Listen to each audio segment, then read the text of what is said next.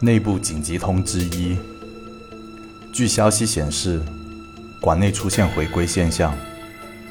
该现象与金属的本体第二次失控前发生的现象部分相似，疑似其活跃性增加。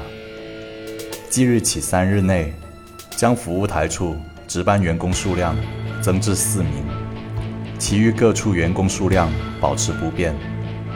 同时，将本通知送往盲目与故障，将通知分别递交于任意盲目员工处与故障店主本人处。三天后，发布了以下通知：内部紧急通知二。由于近三日间，馆内金属的活动情况趋于稳定，即日起，将服务台处值班员工数量减少至三名，其余各处员工数量保持不变。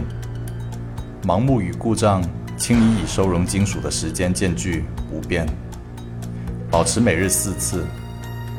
将本通知送往盲目与故障，将通知。分别递交于任意盲目员工处与故障店主本人处。